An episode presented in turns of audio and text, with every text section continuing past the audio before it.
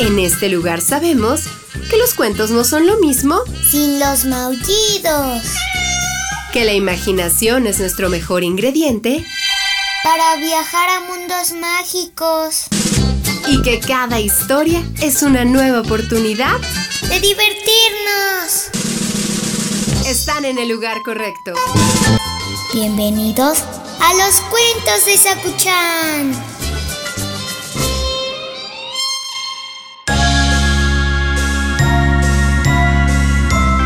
Saku-chan, ¿estás listo para la historia de hoy?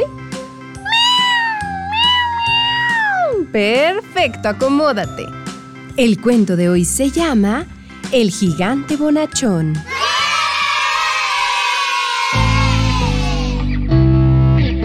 Sofía era una niña de apenas nueve años, llena de curiosidad, pero muy tímida como no tenía padres, vivía junto a otras niñas en un orfanato de Inglaterra.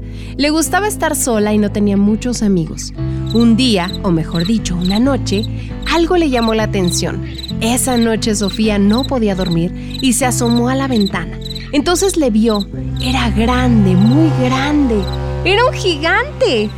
Al principio Sofía tuvo miedo. Pensó que el gigante le haría daño, pero el gigante le trató desde el principio con mucha dulzura resultó ser un gigante bonachón.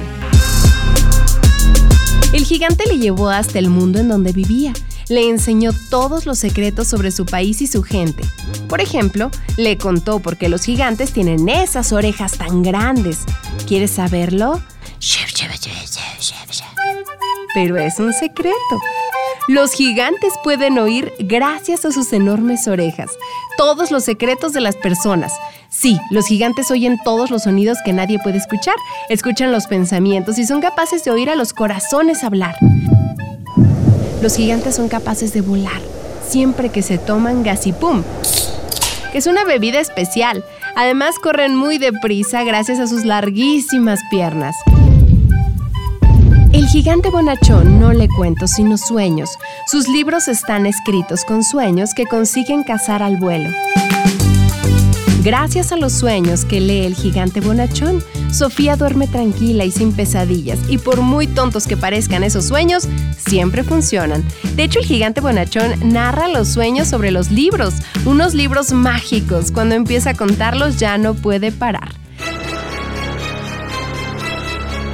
Pero no pienses que todos los gigantes son así de buenos. En el país de los gigantes también hay malos. De hecho, uno de ellos quería hacer daño a Sofía y a todos los niños del planeta. Entonces el gigante bonachón decidió hacerle frente con ayuda de Sofía y de la mismísima reina de Inglaterra.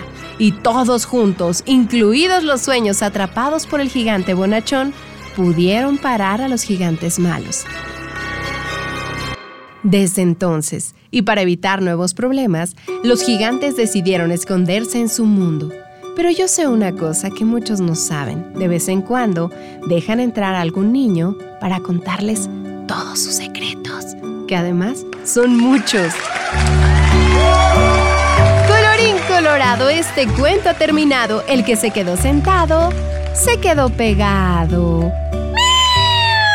Ay, sí, yo también quiero conocer a un gigante bonachón.